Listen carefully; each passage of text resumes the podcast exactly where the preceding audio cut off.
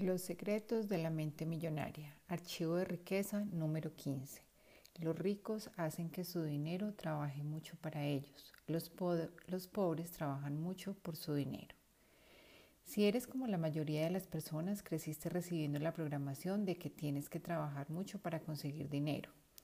Sin embargo, es muy probable que no te dijeran que era igual de importante hacer que tu dinero trabajase mucho para ti. No hay quien lo ponga en duda, es importante trabajar mucho, pero esto por sí solo jamás te hará rico. ¿Cómo sabemos eso? Echa un vistazo al mundo real. Hay millones, no, miles de millones de personas que se esclavizan, matándose a trabajar el día entero e incluso toda la noche ¿Son todas ricas? No. ¿La mayoría son ricas? No. ¿Muchas de ellas son ricas? No. Casi todos están en la ruina o cerca de ella. Por otro lado, ¿a quién ves holgazaneando por los clubes de campo del mundo? ¿Quién ocupa las tardes, jugando al golf, al tenis o navegando? ¿Quién se pasa los días yendo de tiendas y las semanas de vacaciones? Te daré tres oportunidades de adivinarlo y las dos primeras no cuentan. La gente rica, exacto. Así que vayamos al grano. La idea de que tienes que trabajar mucho para hacerte rico es falsa. La vieja etiqueta protestante del trabajo establece aquello de trabajo de un dólar por paga de un dólar. No hay nada malo en ese dicho, excepto que olvidaron decirnos qué hacer con esa, qué hacer con esa paga de un dólar. Saber qué hacer con ese dólar es lo que te permite pasar del trabajo duro al trabajo inteligente. Relato recibido de Christine Closet. Para decirlo sencillamente, después de asistir al Mente Millonaria Intensivo de Harp Ecker, mi relación con el dinero cambió por completo y mi negocio creció en un 400% en el transcurso de un año. Y lo más significativo, mi marido y yo captamos por fin lo importante que era ahorrar el primer 10% de nuestros ingresos todos los meses, sin importar lo que fuera. Ahora me alegra decir que hemos ahorrado más en los pocos años que han pasado después de asistir al programa de HARP que en los 15 anteriores.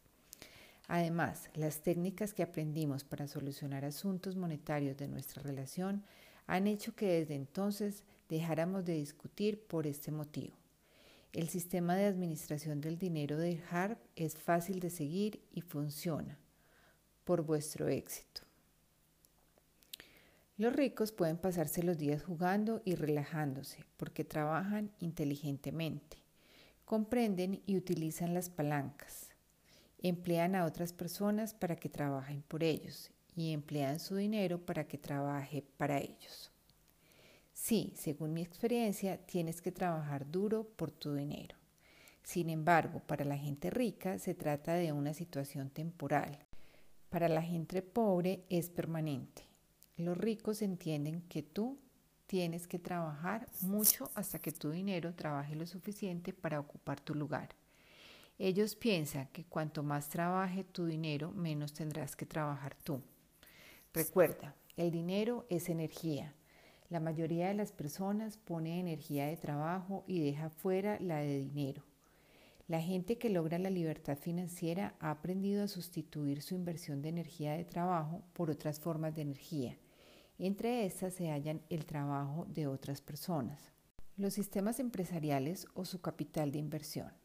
Repito, primero tú trabajas mucho por el dinero y después dejas que éste trabaje mucho para ti. Cuando se trata del juego del dinero, la mayoría de la gente no tiene ni idea de lo que hace falta para ganar. ¿Cuál es tu objetivo? ¿Cuándo ganas el juego? Te lanzas para conseguir tres comidas decentes al día, unos ingresos de 100 mil dólares al año, convertirte en millonario o llegar a ser millonario. En el seminario intensivo Mente Millonaria, el objetivo del juego del dinero que enseñamos es no tener que trabajar nunca más a menos que tú elijas hacerlo. Es decir, que si trabajas lo hagas por elección, no por necesidad. En otras palabras, el objetivo es llegar a ser económicamente libre lo más rápido posible. Mi definición de libertad económica es sencilla. Es la capacidad de vivir el estilo de vida que desees sin tener que trabajar ni depender de otros para obtener dinero. Fíjate en que es muy probable que tu estilo de vida deseado vaya a costar dinero. Por lo tanto, para ser libre necesitarás ganar dinero sin trabajar. El término que utilizamos para referirnos a los ingresos sin trabajo es el de ingresos pasivos. Para ganar el juego del dinero, el objetivo es tener los suficientes ingresos pasivos para pagar tu estilo de vida deseado. Resumiendo, llegas a ser financieramente libre cuando tus ingresos pasivos son superiores a tus gastos. He identificado dos fuentes principales de ingresos pasivos. La primera es el dinero que trabaja para ti, Aquí se incluyen las ganancias procedentes de inversiones en instrumentos financieros, tales como acciones, obligaciones, letras del tesoro, mercados monetarios, fondos de inversión mobiliaria, así como poseer hipotecas u otro activo que pueda ser liquidado por dinero en efectivo. La segunda fuente principal de ingresos pasivos es el negocio que trabaja para ti. Esto implica generar ingresos continuados procedentes de negocios en los que no necesites involucrarte personalmente para que funcionen y produzcan ingresos. Ejemplos. Bienes inmuebles en alquiler, derechos de autor de libros, música o software. Registrar tus ideas, convertirte en franquiciador, poseer unidades de almacenaje, poseer distribuidores automáticos u otro tipo de máquinas que funcionen con monedas y la mercadotecnia en red, por nombrar solo unos cuantos. Aquí se incluye también montar cualquier negocio que se haya sistematizado para poder funcionar sin ti. Repito, se trata de una cuestión de energía. La idea es que sea el negocio el que esté trabajando y produciendo valor para la gente en lugar de hacerlo tú. La mercadotecnia en red, por ejemplo, es un concepto increíble. En primer lugar, no requiere, por lo general, que aportes un gran capital inicial. En segundo lugar, una vez que has hecho el trabajo del principio, te permite disfrutar de unos ingresos residuales continuados. Otra forma de ingresos sin trabajar tú.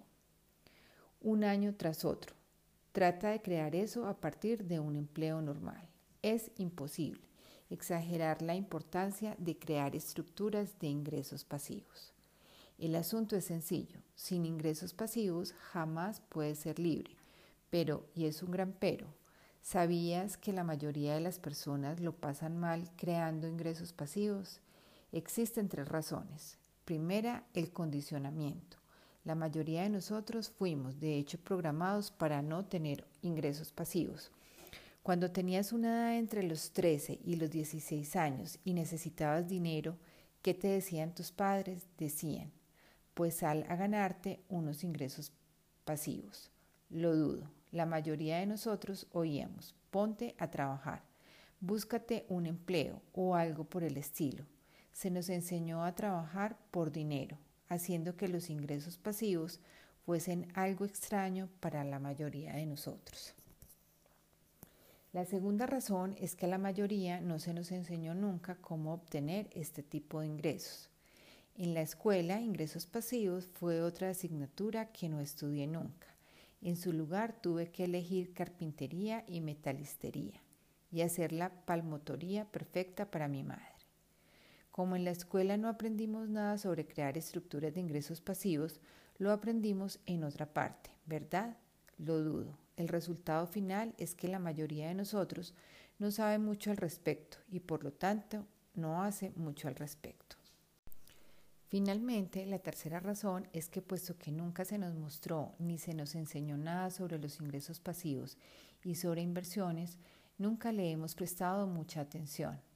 Hemos basado en gran medida nuestra carrera y nuestras opciones profesionales en generar ingresos de trabajo. Si comprendieses desde temprana edad que uno de los objetivos económicos principales era crear ingresos pasivos, reconsiderarías alguna de dichas opciones profesionales. Yo Estoy siempre recomendando a la gente que elija o cambie su negocio o carrera profesional al fin de que haya una dirección en la que puedan generar corrientes de ingresos pasivos de una forma natural y relativamente fácil. Esto adquiere especial importancia hoy en día, cuando hay tanta gente que trabaja en negocios de servicios en los que tienen que estar allí en persona para ganar dinero. No hay nada malo en dedicarse a un negocio de servicio personal, excepto el hecho de que si no te subes al tren de la inversión bastante pronto y lo haces excepcionalmente bien, quedarás atrapado en el trabajo para siempre eligiendo oportunidades profesionales que de forma inmediata o a la larga produzcan ingresos pasivos, tendrás lo mejor de ambos mundos, ingresos del trabajo ahora e ingresos pasivos más adelante. Te remito a unos cuantos párrafos más atrás para repasar alguna de las opciones de ingresos profesionales pasivos que he comentado. Por desgracia, casi todo el mundo tiene un patrón del dinero programado para generar ingresos del trabajo y en contra de generar ingresos pasivos. Esta actitud cambiará radicalmente después de que asistas al seminario Intenso Mente Millonaria, en el que te cambiamos el patrón del dinero para que el hecho de obtener unos enormes ingresos pasivos te resulte algo normal y natural. La gente rica piensa a largo plazo, equilibra su gasto en disfrute de hoy con invertir para libertad de mañana. La gente pobre piensa a corto plazo, dirige su vida basándose en la satisfacción inmediata. Los pobres utilizan la excusa, ¿cómo puedo pensar en mañana cuando apenas puedo sobrevivir hoy? El problema radica en que al final el mañana acabará convirtiéndose en hoy. Si no te has ocupado del problema de hoy, mañana estarás diciendo lo mismo otra vez. Para aumentar tu riqueza tienes que ganar más o vivir con menos. No veo a nadie apuntándote con una pistola en la cabeza y diciéndote la casa en la que tienes que vivir, el tipo de coche que has de conducir, la ropa que debes llevar o la comida que tienes que comer. Es tuyo el poder de hacer esas elecciones. Es una cuestión de prioridades. La gente pobre elige el ahora, la gente rica elige el equilibrio. Estoy pensando en mis suegros. Durante 25 años los padres de mi esposa tuvieron en propiedad una tienda, una versión modesta de un 7-Eleven, aunque mucho más pequeña. La mayor parte de sus ingresos procedían de la venta de cigarrillos, golosinas, helados, chicles y refrescos. En aquel tiempo ni siquiera vendían lotería. El promedio de cada venta era inferior a un dólar. Resumiendo, se dedicaban a un negocio de centavos, con todo, ahorraban la mayor parte de esos centavos, no comían fuera, no se compraban ropa buena, no tenían un coche último modelo, vivían cómoda pero modestamente y al final acabaron pagando su hipoteca e incluso compraron la mitad del centro comercial en el que se hallaba ubicada la tienda. A la edad de 59 años, ahorrando e invirtiendo centavos, mi suegro pudo retirarse. Lamento ser yo quien tenga que decirte esto, pero en general comprar cosas para obtener una satisfacción inmediata no es más que un vano intento por compensar nuestra, insatisfacción en la vida. Con frecuencia, el hecho de gastarte dinero que no tienes es consecuencia de gastar emociones que sí tienes. Este síndrome se conoce comúnmente como terapia de compras el hecho de gastar más de la cuenta y la necesidad de satisfacción inmediata tiene poco que ver con el artículo concreto que estés comprando y mucho que ver con la falta de, realización en tu vida. Por supuesto, si el hecho de gastar más de la cuenta no viene como consecuencia de tus emociones inmediatas, significa que surge de tu patrón del dinero. Según Natalie, otra de nuestras alumnas, sus padres eran el colmo de lo tacaño. Usaban cupones para todo. Su madre tenía una caja archivadora llena de cupones, todos clasificados por categorías. Su padre poseía un coche de 15 años totalmente oxidado y a Natalie le daba vergüenza que la viesen en él, sobre todo cuando su madre iba a recogerla a la escuela. Cada vez que se subía en el coche, Natalie rezaba para que no hubiese nadie mirando. En las vacaciones su familia nunca se alojaba en un hotel, ni siquiera cogían el avión, casi imprescindible para viajar por los Estados Unidos, sino que, que viajaban 11 días en coche por el campo acampando cada noche, y así todos los años. Todo era demasiado caro por el modo como actuaban. Natalie pensaba que sus padres estaban arruinados, pero su padre ganaba lo que ella creyó que era mucho dinero en aquella época 75 mil dólares al año. Estaba confusa. Como odiaba los hábitos tan tacaños de sus padres, ella se volvió lo contrario. Quería que todo lo suyo fuese de primera categoría y caro. Cuando se fue a vivir por su cuenta y empezó a ganar su propio dinero, ni siquiera era consciente de ello, pero en un abrir y cerrar de ojos se había gastado todo lo que tenía y más. Tenía tarjetas de crédito y carnet de socia de todo lo habido y por haber. Acumuló todo tipo de tarjetas de crédito hasta que llegó un momento en que ya no podía pagar ni siquiera los mínimos.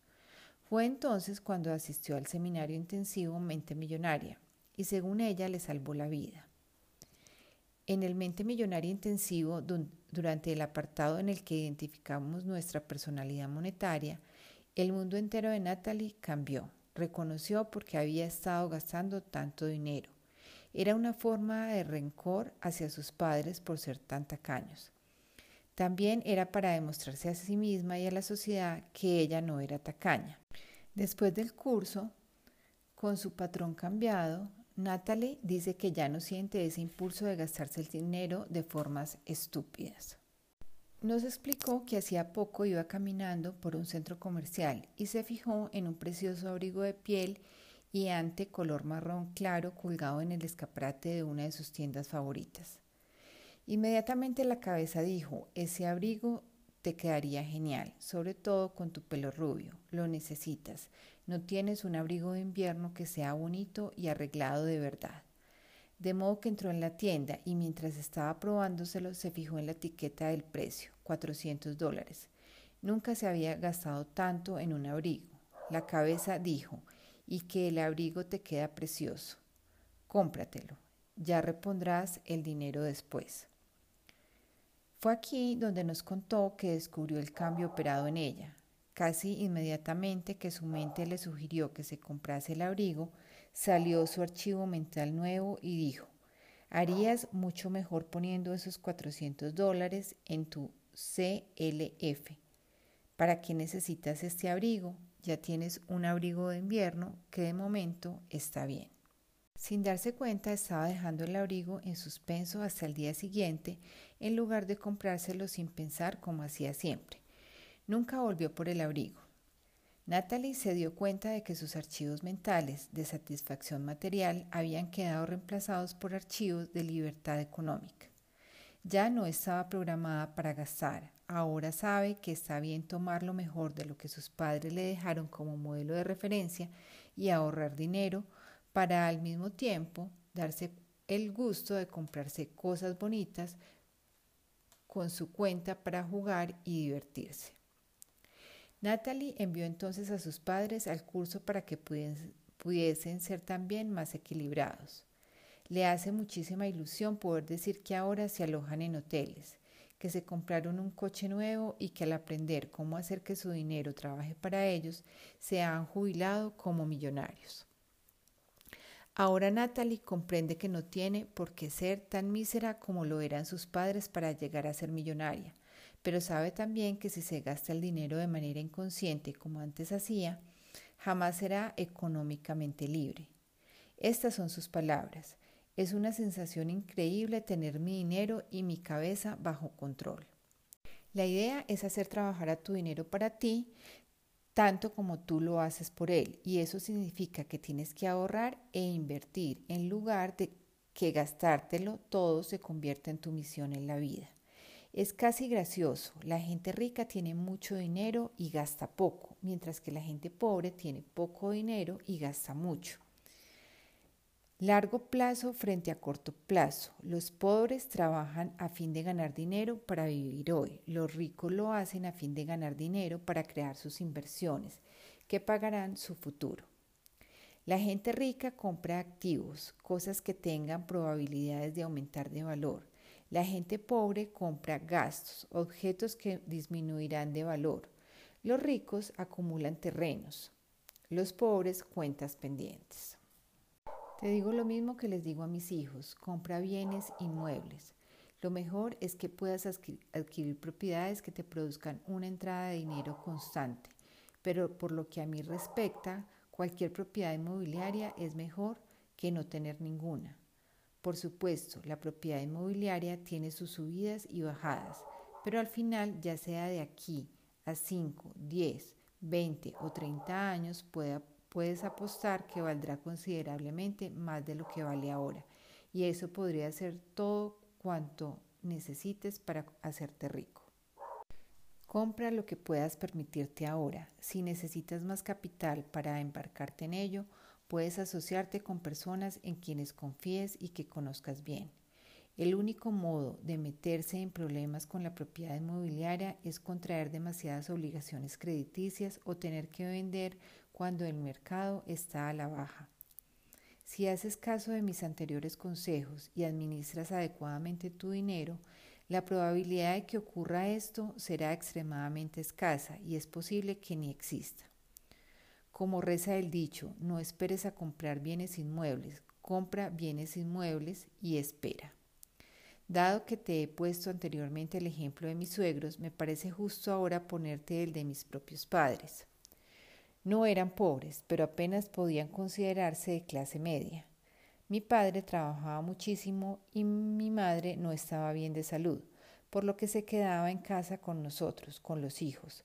Mi padre era carpintero y se dio cuenta de que todos los constructores que lo contrataban estaban urbanizando terrenos que habían adquirido años y años atrás. Se dio cuenta también de que todos eran bastante ricos. Mis padres también ahorraron sus centavos y al final tuvieron suficiente dinero para comprar una parcela de tres acres de tierra fuera de la ciudad, en que vivían. Les costó 60 mil dólares. Diez años después, un promotor inmobiliario decidió que quería construir un centro comercial en aquel lugar y mis padres le vendieron el terreno por 600 mil dólares. Descontando su inversión original, tenemos unas ganancias medias de 54 mil dólares al año, mientras que mi padre con su trabajo ganaba solamente cada año entre 15 mil y 20 mil dólares. Por supuesto, ahora están jubilados y viven con total comodidad, pero, pero, te garantizo que sin la adquisición y la venta de aquel terreno habrían estado viviendo con estrecheces. Menos mal que mi padre reconoció el poder de la inversión y especialmente el valor de invertir en bienes inmuebles. Ahora ya sabes por qué yo acumulo terrenos.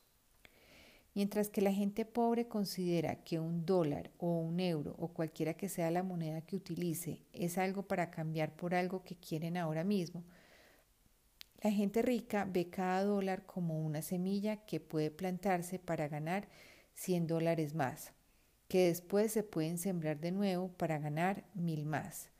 Piénsalo, cada dólar que te gastes hoy puede costarte en realidad 100 dólares mañana. Personalmente considero que todos y cada uno de mis dólares son soldados de inversión y su misión es la libertad. Sobra decir que soy cuidadoso con mis luchadores por la libertad y no me deshago de ellos ni rápida ni fácilmente. Principio de riqueza. La gente rica ve cada dólar como una semilla que puede plantarse para ganar 100 dólares más que después se pueden sembrar de nuevo para ganar mil más. El truco consiste en informarse. Aprende sobre el mundo de la inversión. Familiarízate con varios vehículos de inversión y con instrumentos financieros distintos como la propiedad inmobiliaria, las hipotecas, las acciones, los fondos, las obligaciones, el cambio de divisas, en fin, toda la gama. Después elige una sola zona de actividad en la que te convertirás en experto. comienza a invertir en esa zona y después, más adelante, podrás diversificar. Todo se reduce a esto. La gente pobre trabaja mucho y se gasta todo el dinero que gana, como consecuencia de lo cual tienen que trabajar mucho durante toda su vida. La gente rica trabaja mucho, ahorra y después invierte su dinero de modo que ya no tenga que trabajar mucho nunca más. Declaración. Pon la mano sobre el corazón y di, mi dinero trabaja para mí y cada vez gana más dinero. Toca la cabeza y di, tengo una mente millonaria. Acciones de la mente millonaria. Infórmate, asiste a seminarios sobre inversiones, lee al menos un libro sobre este tema al mes, lee revistas financieras, no te estoy diciendo que sigas sus consejos, te estoy sugiriendo que te familiarices con las opciones financieras que hay por ahí. Después elige un terreno en el que convertirte en experto y comienza a invertir en esa área. Segundo, cambia tu enfoque de los ingresos activos a los ingresos pasivos. Haz una lista de al menos tres estrategias concretas con las que podrías crear ingresos sin trabajar, ya sea en el campo de la inversión o en el de los negocios. Comienza a investigar y, y después pasa a la acción sobre estas estrategias. Tercero, no esperes a comprar bienes inmuebles. Compra bienes inmuebles y espera. Muebles y espera.